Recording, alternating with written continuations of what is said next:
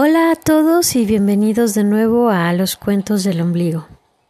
El cuento de hoy se llama Los duendes y los dragones.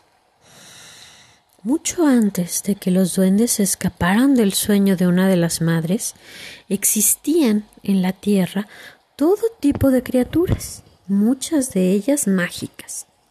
Y dentro de la magia que manejaban los seres que ya vivían ahí, de las más poderosas magias era la de los dragones, sabios señores de su elemento, dueños del pasado, del presente y del futuro. Aquellos que lo ven todo y todo lo saben, aunque no lo dicen. Algo que no se dice mucho de los duendes, porque casi nadie lo cree, es que también tienen magia muy poderosa. Tienen la magia de la creación en ellos, porque al haberse escapado del sueño de la madre, nadie les condicionó nada. Es decir, son ilimitados. Solo que al haber nacido de una carcajada salida de un sueño, pues son muy ligeros y no se toman nada en serio, ni siquiera ellos mismos. Y son sabios, porque ellos vienen del amor, de la risa y de la vida. Por lo tanto, a pesar de tener tanta magia y ser tan poderosos, no solo no usan la magia, tratan de minimizar el uso de la misma para que la vida se vaya desarrollando sola, porque les gusta sorprenderse con ella. Cuando se escaparon y huyeron por toda la tierra para que no los regresaran al mundo de los sueños, no sabían qué pensaría la madre.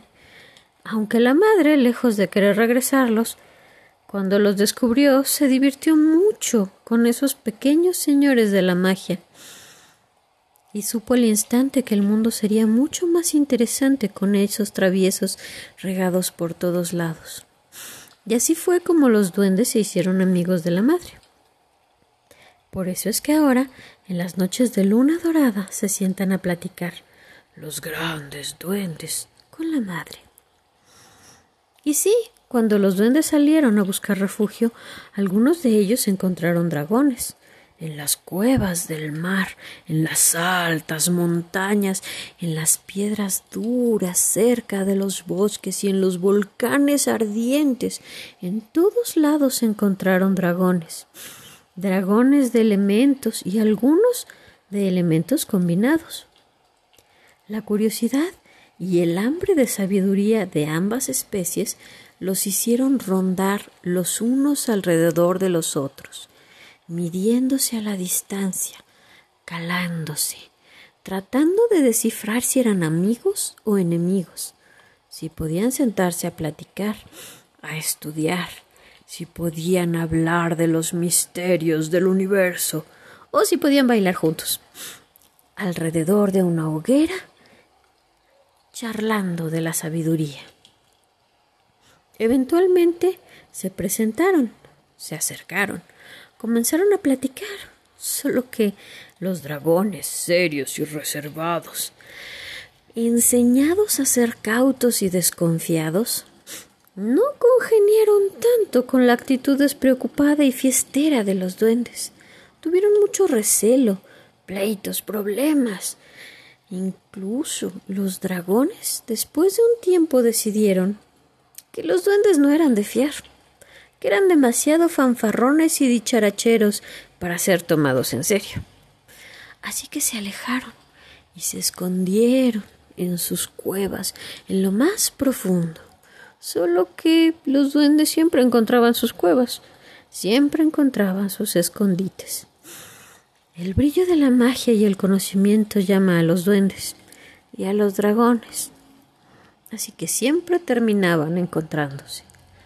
Después de siglos de jugar al escondite, de alejar y de rugir, de no querer bailar ni jugar, se cansaron y eligieron ignorarlos.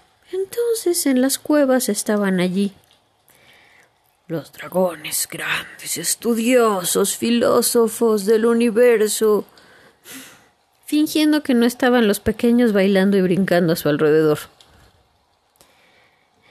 Sí, es lo que hacían, los ignoraban, pretendían que no había nada ni nadie que estuviera allí haciendo escándalo. A los duendes eso no les molestaba, porque pues son duendes. Al contrario, era un juego, distraerlos, confundirlos. Había que enseñarles a divertirse, porque la sabiduría no te sirve de nada si no te diviertes. Algunos duendes decidieron adoptar a los dragones, porque si un duende no se hace tu amigo, te adopta. Y se dieron cuenta de que lo que necesitaban, ciertos detalles como pulir sus escamas o que les rascaran detrás de las orejas, ellos a veces no lo podían hacer, así que empezaron a ayudarles, limpiando sus escamas y el pelaje y las plumas o la piel en general. La hacían brillar y les quitaban las espinas y otras basuras de esos lugares que ellos no, no alcanzaban. Los dragones, poco a poco, aprendieron la utilidad de estos pequeños fanfarrones de characheros, de que ellos transmitían su conocimiento a base de canciones y juegos, cantando y cocinando y bailando y comiendo. Y así los dragones aprendieron algo de la sabiduría de los duendes. A cambio de eso, los, los, dragones les compartían el fuego eterno, que todo lo ve y todo lo sabe, la gravedad y la quietud, que a algunos duendes tanta falta les hace, y sobre todo, lo que todo duende aspira, la altura elevada de los cielos a lomos de un poderoso dragón, la velocidad y la aventura de estar en la cima de las cimas con un dragón al cual decirle amigo. Y así nació la sociedad de los duendes y los dragones. Empezaron a dividirse en grupos, en clanes, dependiendo de aquello que más les gustaba hacer a los pequeños bribones, y claro, los duendes no son clasistas, así si un duende nacido en un clan de tejedores o pastores de arañas quería ser cuidador de dragones, podía irse con los duendes de los dragones y visitar a su familia de nacimiento, y así es como los duendes están en todos lados, viéndolo todo, entendiéndolo todo y riéndose de todo. Espero que les haya gustado. Nos escuchamos el próximo cuento.